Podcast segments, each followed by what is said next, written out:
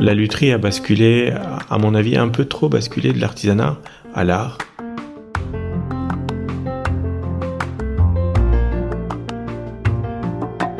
Bien qu'étant issus de modèles anciens existants, euh, ces instruments sont identifiables comme faits par moi.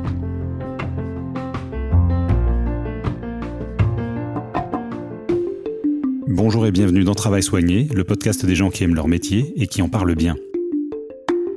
Une fois par mois, je vous invite à découvrir une personnalité, son rapport au travail et sa satisfaction intime d'exercer son métier avec soin. Aujourd'hui, je vous emmène à la rencontre de Charles Coquet dans son atelier de lutherie du 18e arrondissement de Paris, dédié à la fabrication de violons, altos et violoncelles. Dès la porte franchie, on est saisi par l'ambiance studieuse et la noblesse des matériaux comme des outils. Bonjour Charles. Bonjour Hervé, bienvenue.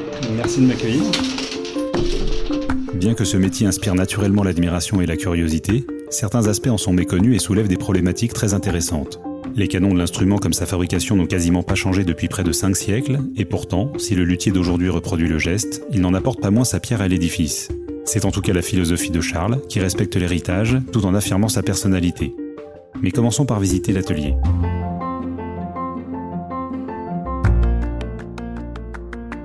Donc là, on se nous trouvons dans la première pièce où se passe la fabrication des instruments à proprement parler, et dans la deuxième pièce derrière, un petit peu plus grande, euh, le vernissage et l'essai des instruments par les musiciens. Donc là, sur ma droite, tous nos échantillons de bois. Donc on a euh, une colonne pour l'épicéa, qui sera donc le bois utilisé pour la table. Donc la table, c'est euh, le dessus, là où on a les ouïes l'instrument, où repose le chevalet. Et une autre colonne pour l'érable, euh, bois qui sera utilisé pour le fond de l'instrument. Donc la table, c'est la membrane vibratoire et le fond, c'est le soutien qui projette. On quitte la première pièce. On arrive donc dans la, dans la pièce qui est beaucoup utilisée par les musiciens. Donc là, euh, est aménagé au fond de la pièce un petit espace pour que les musiciens soient un peu tranquilles pour essayer les instruments. Souvent, il reste euh, quelques heures, voire une demi-journée.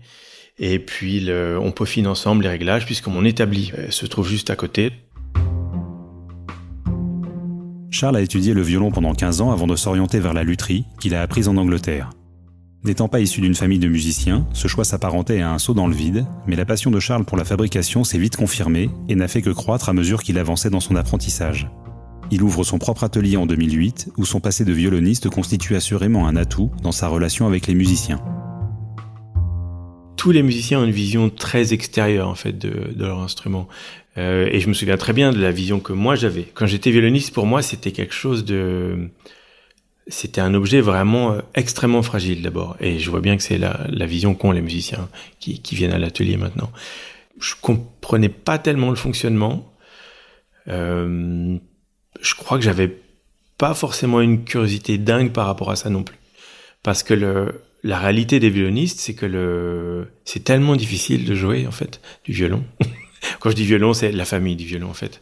Mais c'est des instruments qui sont tellement compliqués que ça, euh, en fait, ça prend tout son temps et son énergie. Donc on est complètement focalisé sur du travail de main droite, main gauche, la relation entre les deux, de, de posture, de, de répertoire, de connaissance du répertoire, de connaissance historique, de, de, des interprétations, de la concurrence, de tout ça. Et c'est tellement exigeant qu'en fait, ça coupe un peu du reste du monde y compris de l'histoire de son instrument. Ça peut paraître étrange, mais, mais en fait, c'est quand même la réalité. Ce qui fait que j'étais peu informé sur le, le, le fonctionnement structurel de l'instrument et donc j'avais j'avais une vision complètement euh, déformée j'avais toujours peur de de alors de le cogner évidemment mais il fallait toujours le, le protéger faire très attention alors qu'en fait c'est extrêmement solide alors ça, reste du bois et comme on l'a dit tout à l'heure, entre autres en épicéa, donc c'est tendre comme bois. Donc c'est vrai que si on le cogne, le bois s'enfonce, mais le structurellement, la construction de l'instrument fait que c'est extrêmement solide. Un violon, ça résiste à une tension de corde qui est autour de 40 kg, sachant qu'il y a 3 mm de bois à cet endroit-là.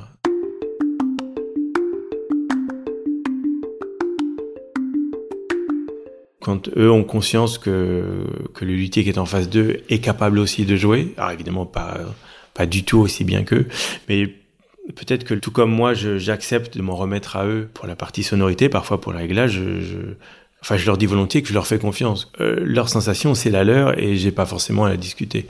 Et que de toute façon, c'est eux qui ont l'expertise puisque c'est eux qui passent des heures par jour. Moi, je fabrique l'instrument Et puis après, je le vois plus, ou je le vois très ponctuellement. Donc eux ont une connaissance finalement bien plus fine de ce que devient l'instrument que moi. Euh, donc tout comme moi, je leur fais cette confiance-là, j'ai l'impression que eux sont plus enclins à me faire la même confiance s'ils sentent que je suis passé par là aussi, que j'ai aussi euh, trimé et, fait mes gammes, et douté et hésité. Il faut des choses euh, du quotidien du musicien.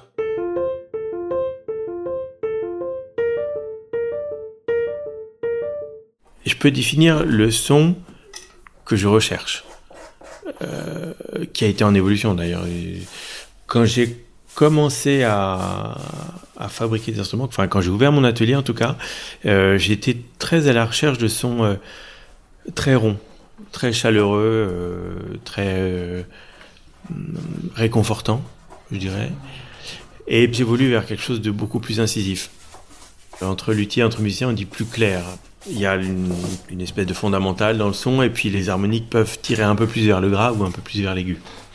Moi, j'essaye maintenant d'amener quelque chose qui va aller un peu plus vers l'aigu, parce que finalement, c'est quand même ça qui permet de porter dans les salles. Et euh, quand un musicien a besoin de jouer avec un orchestre ou même en musique de chambre avec un piano, euh, il, a besoin de ce petit, ce petit supplément d'harmonique aiguë pour passer, comme on dit. La lutherie moderne est l'héritière de plusieurs siècles d'histoire et de procédés éprouvés. L'artisan d'aujourd'hui se retrouve alors confronté à un dilemme, s'effacer en réalisant des copies parfaites ou imprimer sa personnalité à des modèles au passé glorieux. On a une variété de modèles euh, quasiment infinie jusqu'au 19e siècle, à partir du moment où la lutherie euh, italienne arrive massivement en Europe, enfin se, se répand en Europe. Les instruments sont amenés par les musiciens en Europe et les luthiers de, sont quand même impressionnés par cette lutherie-là, par le son, par la qualité de vernis, et massivement se mettent à copier ça. Euh, le plus connu en France, c'est Guillaume, qui a poussé l'exercice assez loin, pour, euh, même extrêmement loin pour l'époque. Et puis petit à petit, tout s'uniformise, jusqu'à arriver à, à, une situation aujourd'hui où, à mon avis, c'est un peu trop uniforme. Mais le problème, c'est que l'histoire nous aide à identifier ce qui fonctionne et ce qui fonctionne pas. Euh, on est tenté de penser que ce qui fonctionne le mieux, c'est un peu autour de Stradivarius quand même, euh, et de son copain euh, Guarneri del Gesù. Donc aujourd'hui, quasiment tout le monde en fait fait des modèles qu'on appelle ou Strad ou Guarn. Donc voilà pour Stradivarius et Guarneri. Mais de la même manière, Stradivarius et Guarneri n'ont pas n'ont pas inventé la lutherie non plus, n'ont pas inventé le contour du violon tel qu'on le connaît aujourd'hui. C'est bien avant ça, c'est 150 ans avant Stradivarius. Donc euh, les modèles de Stradivarius sont eux-mêmes issus de luthiers du passé.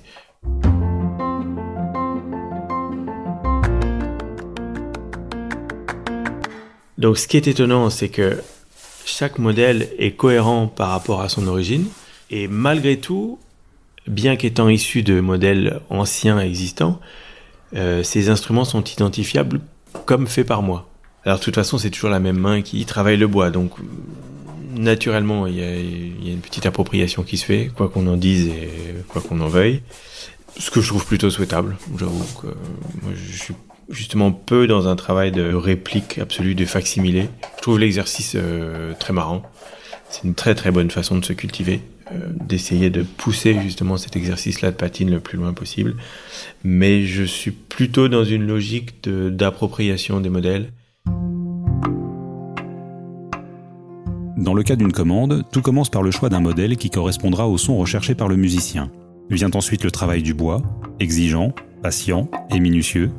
Deux mois de travail sont nécessaires à la fabrication d'un violon. On a quatre grandes parties sur un violon, euh, pour le bois en tout cas, qui sont la couronne d'éclisse, donc ce sont les côtés du violon, la table, la partie du dessus avec là où les ouïes sont découpées, le fond, côté opposé à la table, et le manche, le manche, la tête. Euh. Donc la première étape, c'est construire les éclisses.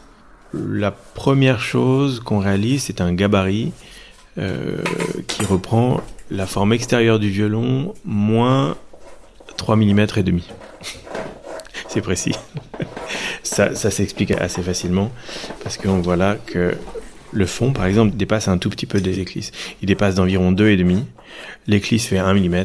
Donc 2,5, 1 mm, ça fait 3,5.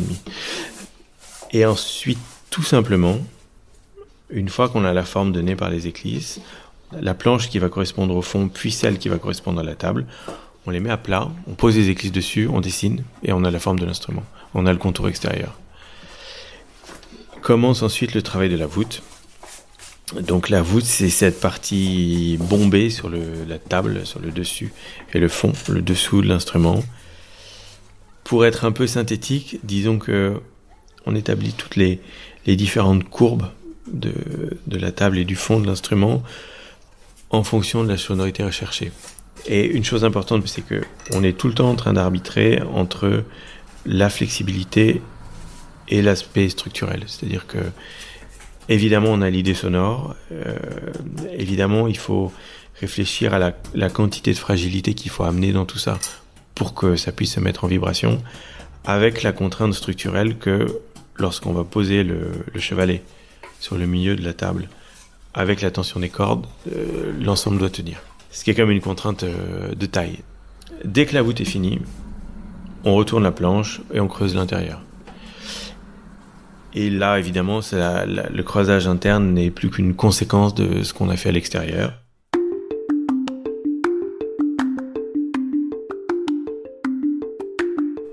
Le manche et la tête, c'est vraiment un travail de sculpture. Donc on a initialement un bloc de bois tout à fait, tout à fait massif. Et euh, à l'aide d'un autre gabarit, donc, euh, qu'on pose de chaque côté du, du bloc initial de bois, on commence par faire la découpe extérieure et puis après commence un travail de sculpture. Et puis une fois que cette chose-là est, finie, on, lui colle une touche en ébène, on colle l'ensemble dans le, dans le corps de l'instrument et puis, euh, et puis c'est fini. C'est fini pour le travail du bois. La finition de l'instrument relève aussi d'un savoir-faire particulier. Si la vocation du vernis est purement esthétique, n'allez pas imaginer qu'il soit réalisé en quelques coups de pinceau, car cette opération peut représenter jusqu'à un tiers du temps de fabrication. Comme la plupart des musiciens rêvent d'instruments anciens, Charles doit effectuer un savant travail de patine qui apportera une plus-value indéniable à l'objet. Même si la lutherie euh, contemporaine, donc les instruments qui sont fabriqués aujourd'hui, dit plutôt des heures euh, glorieuses, le rêve d'un musicien, classique en tout cas, c'est quand même de jouer un instrument italien du XVIIIe siècle, voire XVIIe. Donc il y a toute une partie du travail qui consiste à euh, vieillir les vernis, alors de manière relativement euh, naturelle, hein, ce n'est pas du tout des, traitements euh, compliqués ou invasifs ou, ou acides ou n'importe quoi, mais par couches successives, par on fait des, faux coups, des petites griffures, des petites rayures, des usures de vernis, des, amas de, de crasses diverses et variées.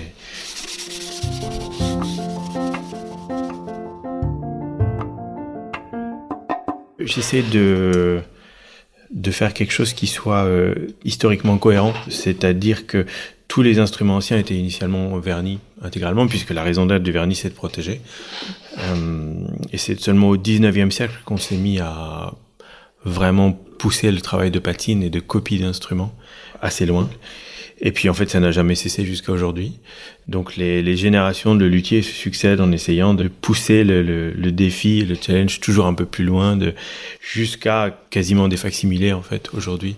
C'est vraiment l'exercice le, le, plus difficile dans la patine, c'est-à-dire avoir un instrument euh, ancien à côté de soi et le reproduire euh, au, coup près, à la griffure près. Euh, évidemment, la couleur du vernis et tout, et tout le reste, euh, la nature du bois, tout ça, tout ça est évidemment pris en compte.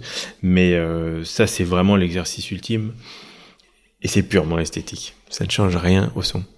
Après, c'est compliqué parce que ça change rien au son et en même temps, ça donne plus envie aux musiciens de les jouer. Donc ils n'auront pas la même envie, ils vont pas jouer avec la même intensité, et peut-être qu'au bout du compte, ça change quand même un petit peu la sonorité. Donc.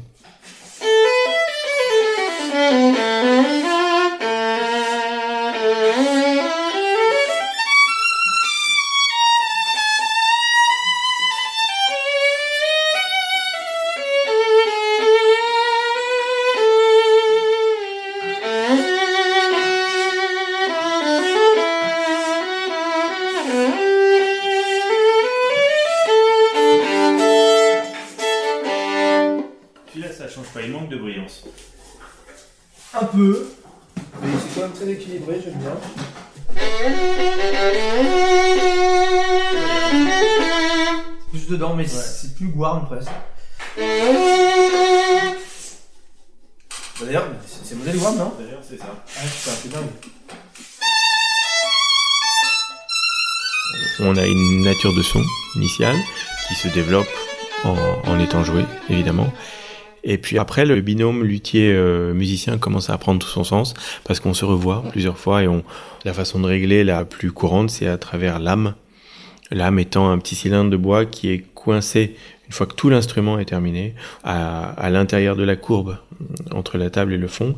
Et c'est cette petite partie de bois qui va faire le lien entre le chevalet qui est déposé sur la table, la table et le fond. L'âme va plus ou moins contraindre la table dans sa vibration. C'est un petit peu schématique, mais plus on la rapproche du chevalet et plus d'une certaine manière la communication entre le chevalet et l'âme sera directe. Donc là, par exemple, on gagne en précision de jeu, mais on perd un petit peu en qualité de son. Donc il va falloir trouver la bonne distance et qui en général est différente pour chaque instrument. Charles adore son métier et s'y consacre pleinement, ce qui finit par l'interroger sur son identité propre. On se présente souvent par ce qu'on fait, au risque de n'être plus que cela quand on est totalement absorbé par son travail. Qu'est-ce que c'est ma vie en fait à part la lutherie? Alors bon évidemment il y a des garde-fous qui nous rappellent à, à l'ordre parce que euh, il y a la maison, il y a les enfants, il y a la compagne, il y a et ça permet de faire la part des choses aussi parce que quand on est à fond dans son métier et puis qu'on finit par avoir un petit peu de reconnaissance même si le milieu est minuscule puisque euh, la lutherie comme la musique classique c'est évidemment un, milieu minuscule quand on va à un concert, quand on croise des collègues, on est reconnu pour ce qu'on fait. Et puis quand on rentre à la maison, on est le mari, on est le papa, on est euh, et puis voilà, et puis c'est bien comme ça, ça permet de de se remettre un peu les les pieds sur terre. Mais euh, le, rapport au métier, c'est étrange parce que la plupart des gens ont des hobbies en fait. Euh, Alors moi, j'aime faire des choses à côté aussi, mais souvent, je vis ça comme un un temps que je peux pas passer avec les instruments. Donc je j'essaye de ne pas être que luthier, je me force. Mais euh, c'est ça, parfois ça pose presque un problème euh, identitaire en fait. De, à force de se définir en tant que luthier, on finit par n'être plus que luthier.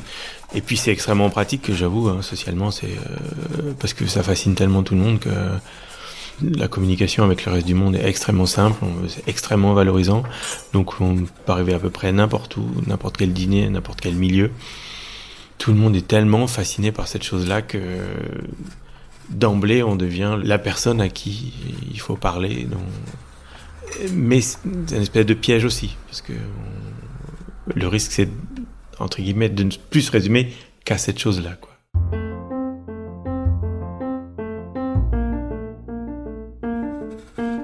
La lutherie a basculé, à mon avis, un peu trop basculé de l'artisanat à l'art, ce qui donne un, statut au luthier un peu. euh, on a tendance à, plus comprendre la présence d'apprentis.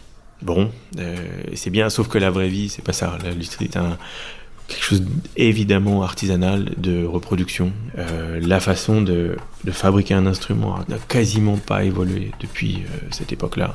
On utilise toujours les mêmes cols, toujours les mêmes outils, toujours les mêmes types de bois. Et il n'y a qu'en fabriquant des instruments qu'on apprend à les fabriquer.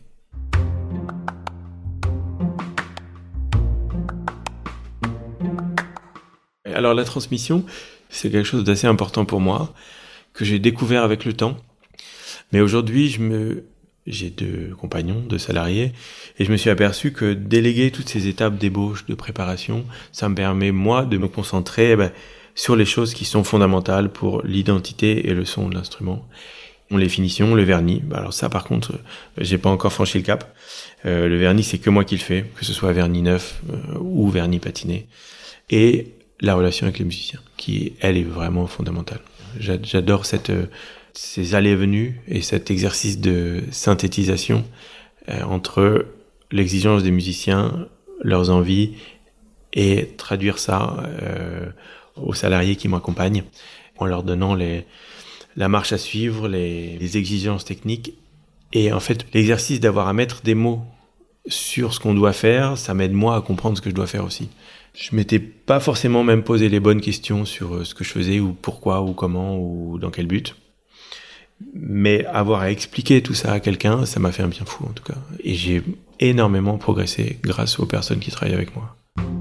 La lutherie moderne avance à contre-courant de l'époque. Insensible au mode et au culte de l'instantanéité, elle est cependant dynamique et qualitative. Mais si le marché se porte bien aujourd'hui, l'avenir demeure malgré tout incertain. Je dirais bien malin celui qui aujourd'hui peut avoir une vision assez claire de l'évolution du métier. On vit évidemment une époque euh, vraiment vraiment formidable pour la fabrication des instruments du quatuor en particulier. Historiquement, il y a bien bien bien longtemps que la fabrication n'avait pas été aussi dynamique et aussi qualitative globalement. Après, où ça va aller, je ne sais pas. Je ne sais pas parce qu'à un moment, le besoin des musiciens n'est pas non plus toujours croissant. On n'a pas de plus en plus de musiciens.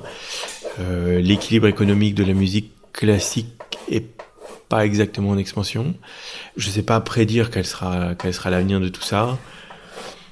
Je pense qu'il faut surtout se réjouir qu'un atelier comme le mien puisse encore employer des gens et puisse continuer à transmettre ce savoir-là.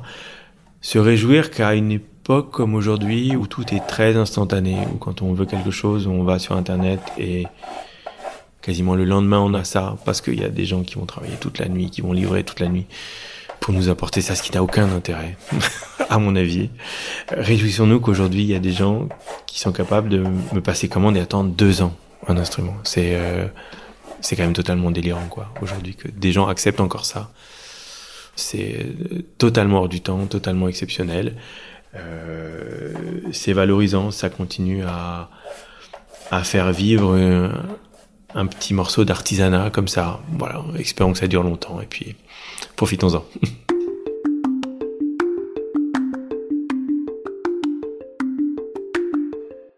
je, préfère toujours l'instrument à venir en fait.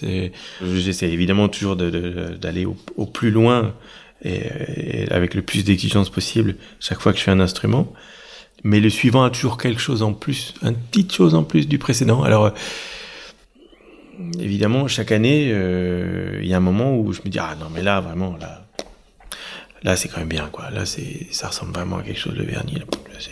c'est beau. Et puis l'année suivante, je me dis ça encore. Et puis l'année d'après encore. Donc euh, je d'une certaine manière, tant mieux parce que ça occasionne le, le, fait que je sois jamais rassasié mais ça me, ça me pose des difficultés pour répondre à votre question. Je je sais pas quand est-ce qu'on devient vraiment un luthier euh, accompli et, et, pleinement satisfait de ce qu'on produit. J'espère jamais. Vous venez d'écouter le dernier épisode de cette première saison de Travail soigné. Merci infiniment à Ellie, Michael, Karen, David, Thomas, Nicolas et Charles d'y avoir participé. Et merci à vous, chers auditeurs, d'avoir été plus nombreux à chaque épisode et pour certains de nous encourager sur les réseaux et d'entretenir le bouche à oreille indispensable à cette production indépendante. On se retrouve à la rentrée pour de nouvelles découvertes. D'ici là, je vous souhaite un bel été et les vacances les plus douces. Merci pour votre écoute et à très bientôt.